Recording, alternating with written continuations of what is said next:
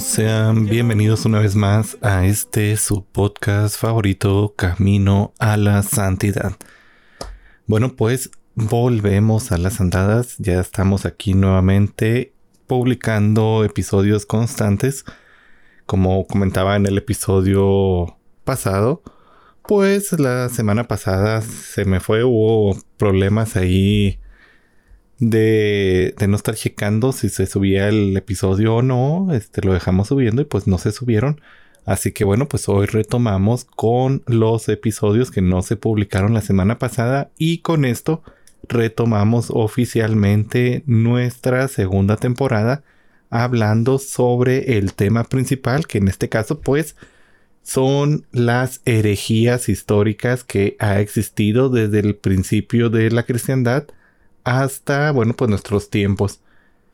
El plan original, bueno, pues era hablar de esto en esta primera parte de la segunda temporada y bueno, pues hoy retomamos ya con el cierre, por así decirlo, de esta primera parte de las herejías.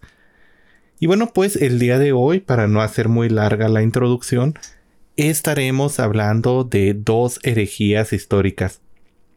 La primera, pues un poco más rápida, y la segunda en la que nos llevaremos un poco más de tiempo. Entonces, bueno, ¿cuáles son estas herejías de las que estaremos hablando el día de hoy? La primera de ellas es el ebionismo esta herejía que se presentó pues eh, a finales del siglo I y que bueno pues es parte de lo que se conoce en las herejías como aquellas que niegan la divinidad de Cristo. Entonces bueno, esta es una de esas primeras herejías y después tenemos lo que es el arrianismo y el semiarrianismo. De esta herejía pues ya hemos hablado anteriormente en la primera temporada, pero no estrictamente mm, detallado, sino que pues la hablamos sobre santos que se enfrentaron a esta corriente herética del arrianismo o del semiarrianismo y que bueno pues se fueron presentando también en donde decían que bueno pues Jesucristo no era Dios otra herejía que habla sobre, o bueno, más bien otra herejía que niega la divinidad de Cristo. Entonces, bueno, pues comencemos con la primera de estas herejías. Y esta, bueno, pues es el ebionismo. El ebionismo, eh, bueno, pues viene a ser una herejía que se genera por influencia del mundo judío, donde, bueno, pues ingresaron también en la iglesia algunos errores que venían del pensamiento judío. No que los judíos estén mal ni nada por el estilo, sino que, bueno, pues muchas influencias del pensamiento que había en ese momento se mezclaron con las mismas influencias de lo que habíamos estado viendo durante esta segunda temporada. Aunque bueno, pues les recuerdo ya hacía rato que no nos veíamos. Entonces, bueno, de estas herejías se mezclaron ideas del judaísmo, se mezclaron ideas del cristianismo primitivo y se mezclaron pues muchas ideas gnósticas que había en aquellos primeros siglos. Entonces, bueno, eh, con todas estas ideas, a finales del siglo I, pues hubo algunos herejes judaizantes que, bueno, se llamaron a sí mismos como los evionistas o también llamados los nazarenos. Esto pues debido a su causal de su identidad, que, bueno, pues ellos quisieron adoptar una vida pobre, una vida humilde ellos toman como base un rígido monoteísmo, un monoteísmo unipersonal, y negaban la divinidad de Cristo porque pues ellos eran incapaces de concebir una única sustancia divina en varias personas. Entonces, bueno, los evionistas empezaron a expandirse desde Persia hasta la actual Siria. Ellos utilizaban un evangelio especial que eh, era llamado el Evangelio de los Hebreos. Sobre la identidad precisa eh, de, este Evangelio, pues se discute en la actualidad según los estudiosos. Entonces no se sabe mucho acerca de este Evangelio que ellos utilizaban. Y bueno, ¿Cuál es la herejía que, mm, tenía este eh, pensamiento evionista? Ellos afirmaban que Cristo pues no era Dios, sino que era un simple hombre. Eh, las corrientes un poco más moderadas de, esto, como ya lo hemos visto, por ejemplo, con los gnósticos, que hubo varias corrientes de pensamiento gnóstico, pues también dentro de los nazarenos del levianismo, evionismo, perdón, existían diferentes corrientes de pensamiento y pues aquellas más moderadas sí admitían el origen divino de Jesús. Ellos, este, dentro de lo que enseñaban, dentro de sus enseñanzas, rechazaban las enseñanzas de San Pablo porque lo consideraban como un apóstata que había traicionado el hebraísmo al haber colocado las enseñanzas de Cristo por encima de la ley de Moisés. Y bueno, pues muchos evionistas asumieron diversos errores que provenían del gnosticismo, como ya lo hemos visto, entre ellos, uno de los representantes más famosos de, este, de esta corriente de pensamiento, de esta herejía, pues es un hombre llamado Cerinto. Y bueno, pues Cerinto probablemente se sabe que era un egipcio judío.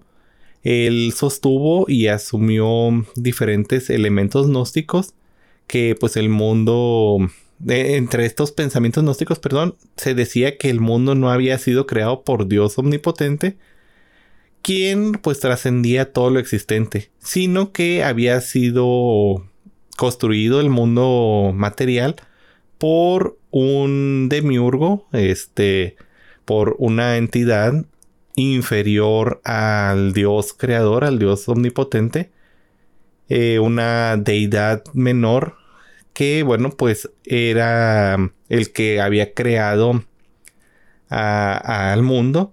Y bueno, pues eh, a él, este, más tarde, a este semidios, por así decirlo, a este dios inferior, pues sería el que el Cristo sería eh, Jesús mismo. Y bueno, pues este Cerinto aceptaba solamente el Evangelio según San Mateo y él sostenía que Jesús pues era un ser humano nacido de María y José y que había recibido al Cristo en el bautismo como una especie de virtud divina que le revelaba a Dios y que le daba el poder de hacer milagros. Entonces dentro del pensamiento de Cerinto, este gran exponente de los evionistas, pues él decía que eh, Jesús, un simple humano nacido de María y de José, había recibido a este semidios, eh, como que lo había poseído, por así decirlo. E, y bueno, pues este semidios llamado Cristo había sido, había entrado en él por medio del bautismo y esto pues le daba los poderes de hacer milagros y pues esta virtud se apartó en el momento de su muerte. Entonces, el Cristo salió de este hombre humano de Jesús y se apartó en el momento de su muerte. Entonces, bueno, pues estas ideas de Cerinto y de los que posteriormente fueron sus seguidores, pues fueron fuertemente rechazadas en el resto de la iglesia, pero pues hizo en su momento una gran rivalidad en torno a la iglesia. Todos los que seguían el levionismo, que eran seguidores de Cerinto, pues se enfrentaban contra los primeros cristianos de su tiempo. Y los primeros cristianos pues rechazaban fuertemente, toda la iglesia en general rechazaba fuertemente la idea de Cerinto. En declaraciones de San Irineo, en su Adversus Omen Gearaces, em, eh, habla acerca de, esta relación. Y bueno, pues él menciona que San Juan escribió su evangelio precisamente para refutar los numerosos errores que, bueno, pues fueron sostenidos por Cerinto en aquel primer siglo. Y bueno, pues hasta aquí mm, esta herejía. Aquí las ideas de, él no trascendieron hasta nuestros días como en herejías pasadas. Y bueno, pues terminaron tras eh, algunos años después de los primeros siglos. Más adelante viene a fundarse lo que es la herejía del arrianismo, herejía que, bueno, pues toma su nombre de Arrio, un sacerdote, después obispo Livio, eh, que vivió entre el 260 y el 336 de, pues, después de Cristo. Y bueno, pues este sacerdote, este obispo Arrio, propagó la idea de que Jesucristo pues no era Dios, sino que había sido creado por este como un punto de apoyo para su plan. Entonces, según las ideas de Arrio, pues Jesús no era parte de, la divinidad, sino que había sido una creación de parte de Dios, del Dios Todopoderoso, para ayudarlo en su plan de salvación. Y bueno, este, según Arrio, si el Padre ha creado al Hijo, entonces el ser del Hijo tiene un principio.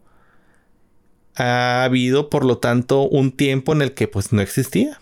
Eh, según sus ideas, dice, bueno, pues eh, si, el Padre, este Dios Padre, pues creó a un hijo, pues entonces en algún punto de la existencia no existía este hijo, por lo tanto no era parte de la divinidad porque pues no había desde el principio de los tiempos existido sino hasta que nació de María Virgen. Y bueno, pues al sostener esta teoría, él negaba la eternidad del verbo, lo cual pues equivale a negar su divinidad.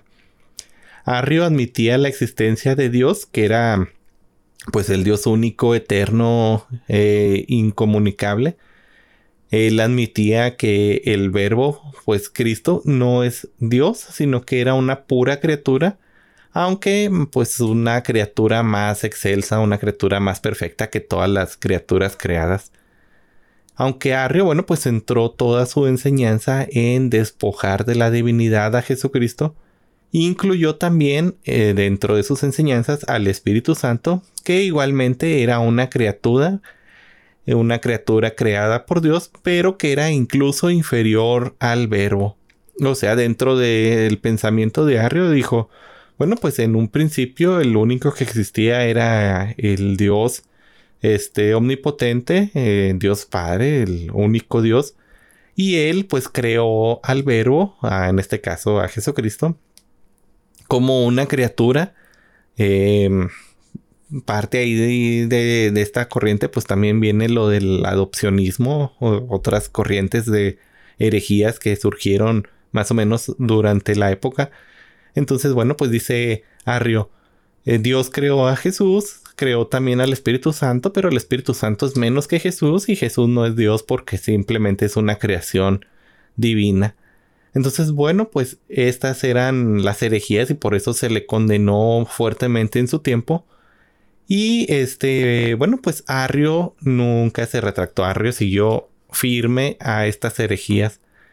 Eh, más adelante, tras formarse en Antioquía, aparece en la historia, perdón, aparece en la historia difundiendo sus ideas en lo que es la Alejandría en donde en el 320 más o menos el obispo de ahí de Alejandría, en el 320 pues el obispo Alejandro convoca a un sínodo que reúne a más de 100 obispos de todo Egipto, de Libia, y en este sínodo pues se excomulga a Arrio y a sus partidarios que ya eran bastante numerosos. No obstante, pues esta herejía continuó expandiéndose y llegando a desarrollarse una cierta crisis tan grande en sus proporciones que el emperador Constantino el Grande pues se ve eh, forzado a intervenir para encontrar una solución. Em, ahora, situémonos en el contexto histórico, ya lo habíamos mencionado, el emperador Constantino, bueno, pues es este emperador que en una de las visiones cuando estaba enfrentándose por el trono o bueno, más bien por el gobierno de Roma cuando estaba enfrentándose con otro emperador autoproclamado, pues él tiene una visión y en esta visión eh, le dice un ángel, le dice la voz que él escucha, que pelee por un signo que él está viendo y va a vencer. Entonces él hace que todos los um, soldados de, de, su ejército pues graben este símbolo que es la cruz con una terminación de P, pueden buscar símbolo de Arrio en el internet. Y bueno, este, digo, perdón, símbolo de Arrio, símbolo de Constantino.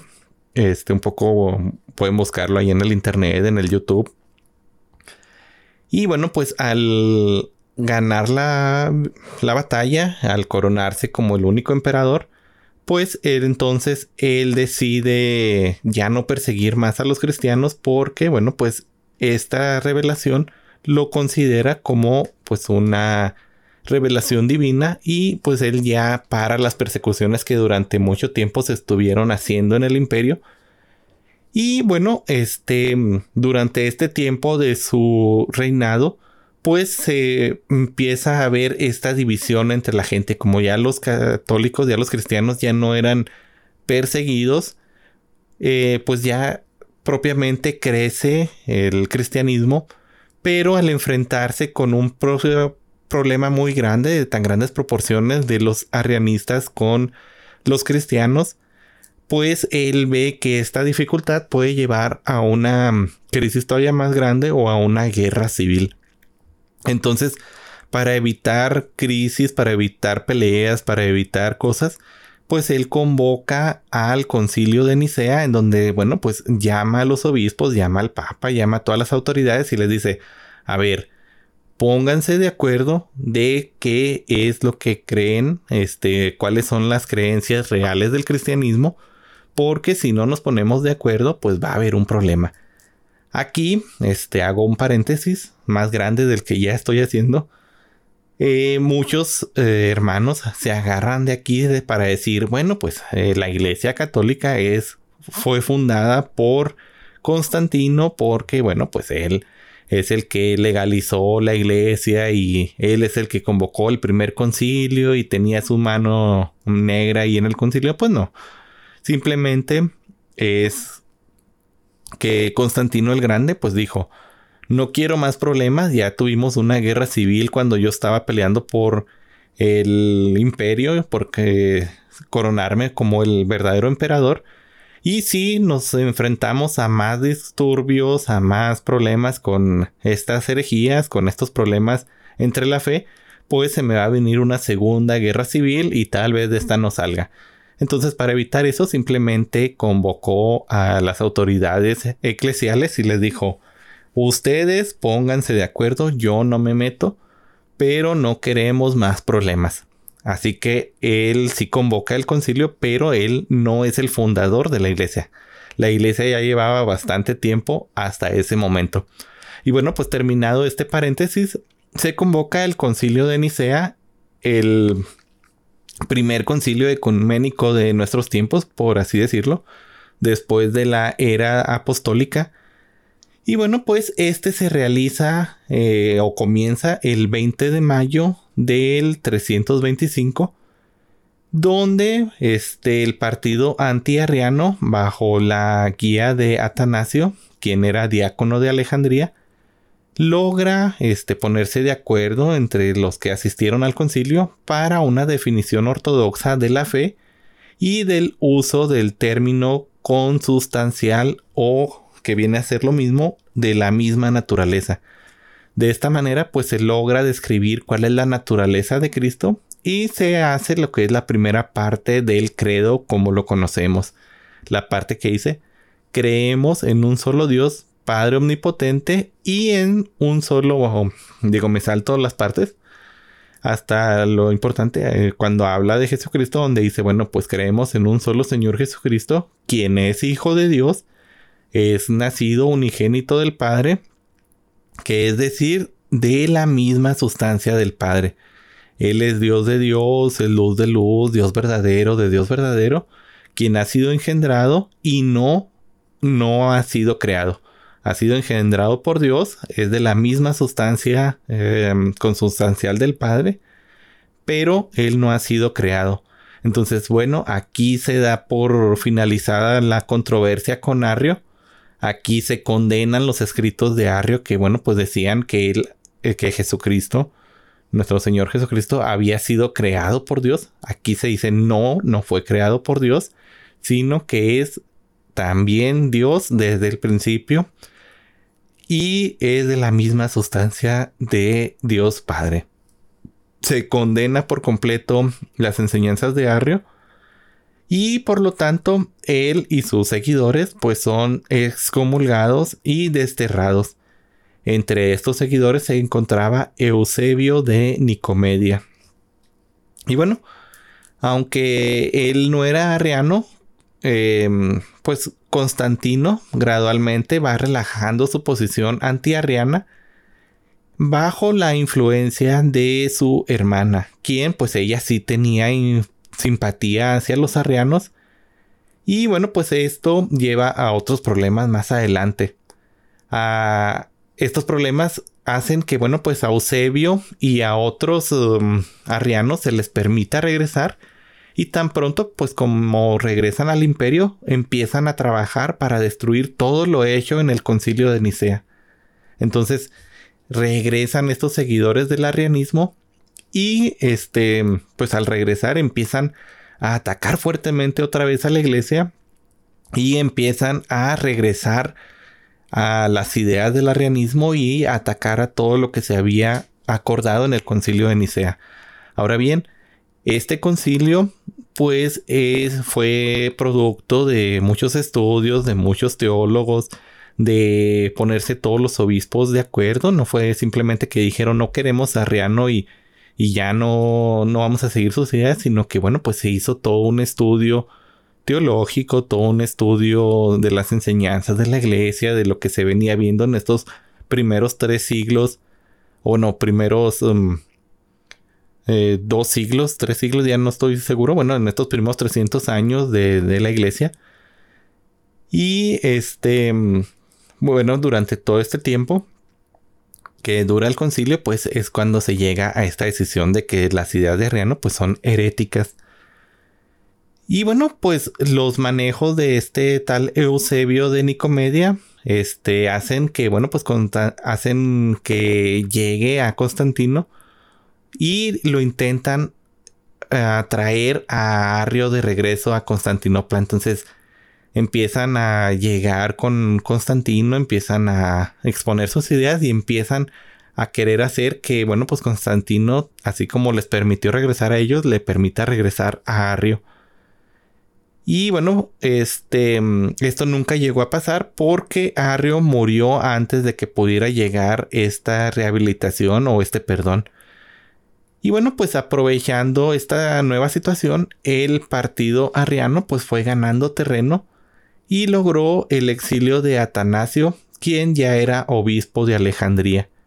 Recordemos que, bueno, pues Atanasio era este diácono de Alejandría que logró el llegar a esta definición de la fe, esta primera parte del credo, pero pues por los manejos que da este Eusebio, por las... Ah, cosas que él va exponiendo y por todo su trabajo anticoncilio, pues logra que expulsen a, a Atanasio, logra que se dé el exilio. Y aquí hago otro paréntesis porque podemos ver que desde el primer concilio ecuménico, con toda la cristiandad unida, pues se daban problemas como los estamos viendo desde el concilio Vaticano II. En su momento, este concilio llegó a este consenso de fe, pero los que no estaban de acuerdo siguieron atacando y atacando al concilio hasta que lograron el exilio de esta persona de Atanasio, quien eh, siendo diácono pues logró este consenso de la fe, está eh, ponerse de acuerdo con sus ideas y bueno, pues el seguir atacando, seguir atacando, lograron que ya siendo obispo, pues fuera exiliado. Y este, pues ellos imponerse a estas ideas de, de la fe que, bueno, pues ya se habían acordado por la gran mayoría. Y bueno, pues esto lo podemos ver a lo largo de toda la historia en donde se llega a algún acuerdo en alguno de los concilios y esto desata ciertos problemas con los que están en contra. Lo hemos visto con cismas, lo hemos visto con la separación de la iglesia de Oriente y de Occidente, lo hemos visto a lo largo de toda la iglesia en casi todos los concilios. Entonces, bueno, siempre eh, las ideas de algunos estarán en contra y siempre habrá problemas, pero lo importante de esto es que continúa pues esa promesa de esta es mi iglesia y las puertas del infierno no prevalecerán sobre ella. Entonces, a pesar de los problemas que se presentan a lo largo de la historia, la iglesia continúa. Y bueno, eh, volviendo a la historia, pues vemos esta parte de que, bueno, se exilia a Atanasio y bueno, pues avanzan aún más las ideas de los arrianistas. Esto durante el reinado del sucesor de Constantino en Oriente, que fue Constantino II, quien él sí se mm, declaró un abierto seguidor del arrianismo. Es en el año de 341 cuando se convoca un nuevo concilio, esta vez en Antioquía, con una gran mayoría de obispos orientales, ellos encabezados por Eusebio de Nicomedia. ¿Por qué con una gran mayoría de obispos orientales? Bueno, pues porque todo este problema del arrianismo se estaba desarrollando en la parte oriental del imperio. Toda esta sección en Antioquía, en Alejandría, toda esta sección del imperio, esta parte del imperio, es donde se estaba dando este conflicto en mayor eh, cantidad, en mayor escala de las ideas del arrianismo. Y bueno, pues en este concilio aceptó varias afirmaciones heréticas sobre la naturaleza de Cristo. La oposición fue tal en Occidente que Constancio II, el emperador de Oriente, y Constante, el emperador de Occidente, convinieron en convocar un concilio en Sárdica, tan solo dos años después, en el 343, en donde se logró, pues, que regresara a Atanasio, se le restauró como obispo de Alejandría y también pues se da la deposición de sus sedes de muchos obispos de que habían sido bueno pues de la corriente de los arrianos. Ya habíamos visto la vida de este santo, pueden ir a buscarla en episodios anteriores.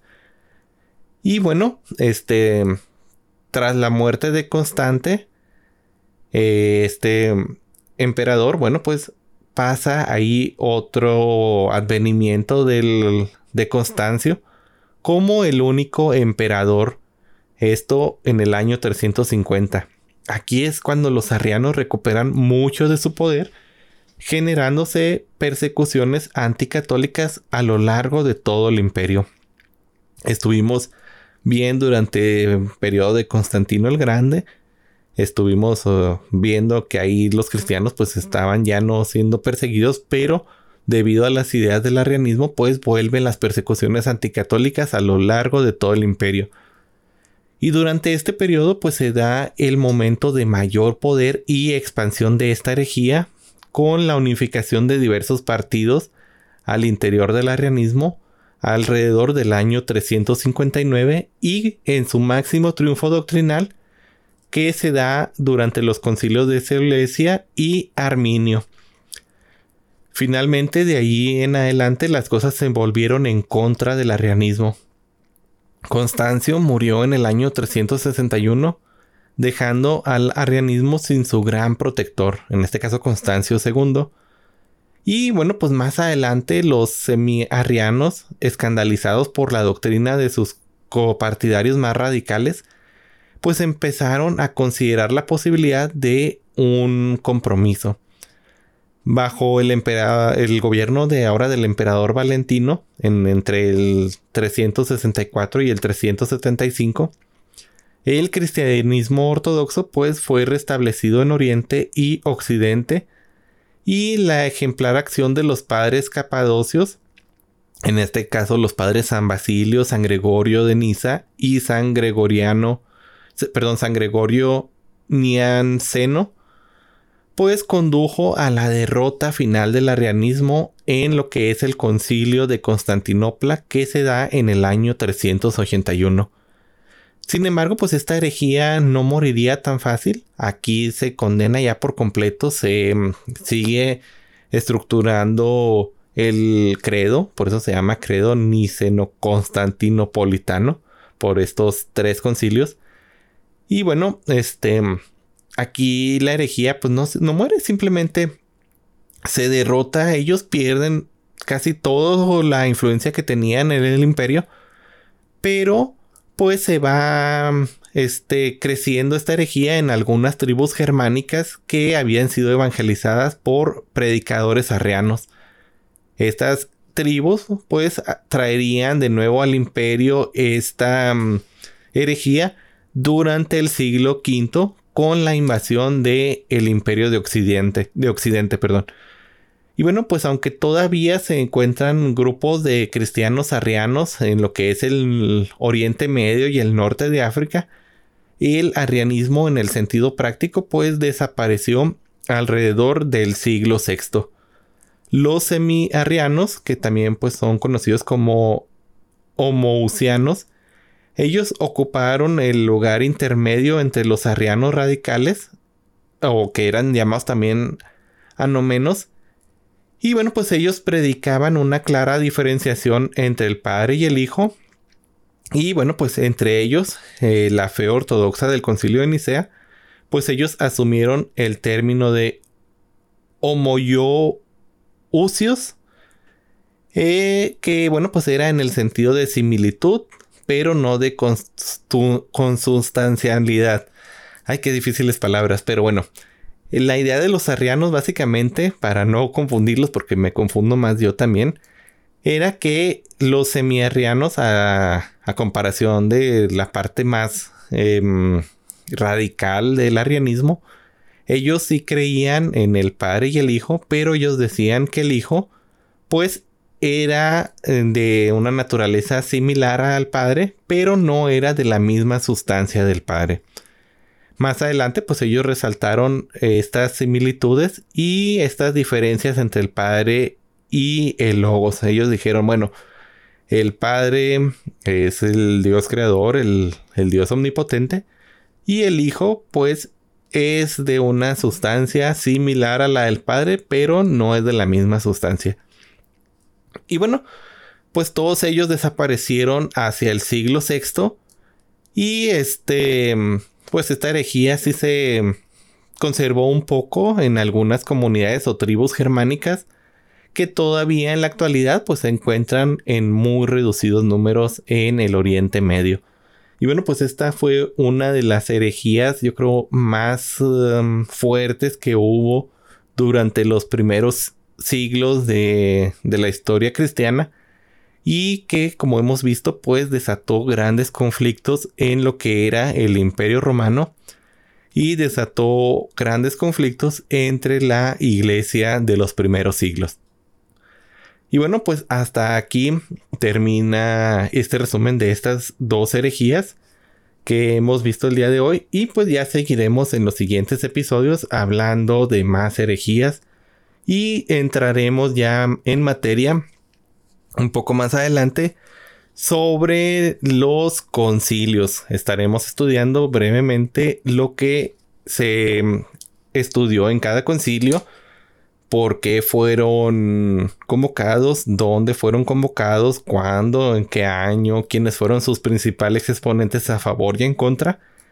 Y bueno, pues dentro de estos concilios viene el precisamente juzgar algunas de las herejías. Entonces, vamos a comenzar con esta mezcla entre concilios y herejías, porque pues van muy de la mano, no podemos hablar de unos sin hablar de los otros. Entonces, bueno, pues de aquí empieza la siguiente parte de nuestra segunda temporada, ya no solo enfocado en las herejías, sino también en cómo fueron combatidas.